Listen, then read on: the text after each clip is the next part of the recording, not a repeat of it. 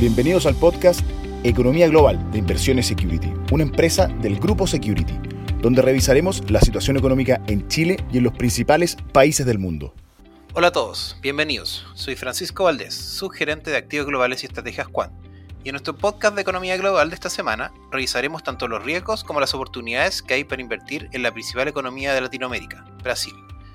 El año 2020, durante la pandemia, Brasil fue una economía que se mantuvo bastante resiliente a sus efectos con una caída del crecimiento real de menos 3.3%, cercano a Estados Unidos, que cayó menos 2.8%, y mucho mejor que Chile, que cayó menos 6.1%. Al igual que el resto del mundo, los efectos de demanda contenida provocada por las cuarentenas, estímulos monetarios y estímulos fiscales impactaron al alza la inflación de Brasil, llegando a máximos de 12.1% en abril del 2022 sin embargo, a diferencia del resto de los países, el Banco Central de Brasil comenzó de forma muy temprana a subir su tasa de política monetaria Selic, con su primera alza en febrero del 2021 desde un nivel de 2%, terminando en agosto del 2022 en niveles de 13.75%. Mismo periodo en que las elecciones presidenciales definieron a Ignacio Lula da Silva como nuevo presidente, junto a Fernando Haddad como ministro de Finanzas. Este último ha estado en línea con propuestas fiscalmente responsables, tales como anclar los gastos con la recaudación fiscal, eliminando el techo de deuda OPEC.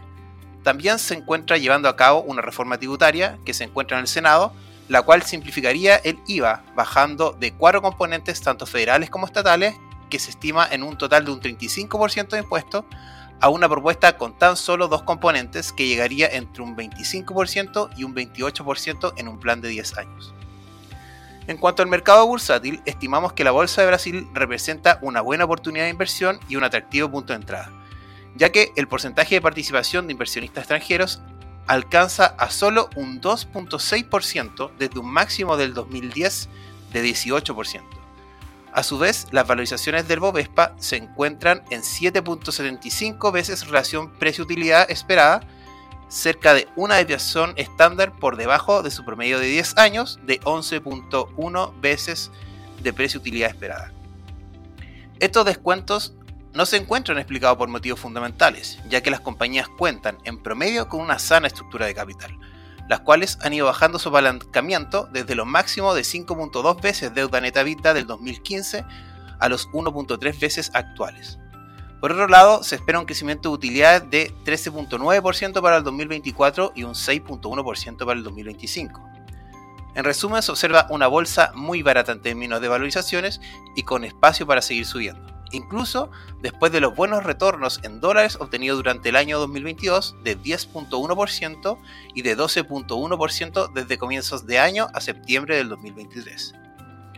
Como vehículo de inversión, recomendamos el fondo Mutuo Security QFund Brasil, el cual ha tenido una excelente rentabilidad durante su historia, superando a su comparador referencial, el EWZ, gracias a una metodología de inversión basada en herramientas cuantitativas que busca invertir en compañías de alta calidad y de bajas valorizaciones relativas y busca capturar tendencias de mercado a través de variables de momento. Recuerda que puedes seguirnos en nuestras redes sociales. Nos encuentras como Inversiones Security en LinkedIn, Instagram, Twitter y Facebook. Te esperamos en una próxima sesión de nuestro podcast de Economía Global. Te invitamos a revisar todos nuestros contenidos digitales en nuestro sitio web, Spotify y YouTube de Inversiones Security una empresa del grupo Security. ¿Quieres? Puedes.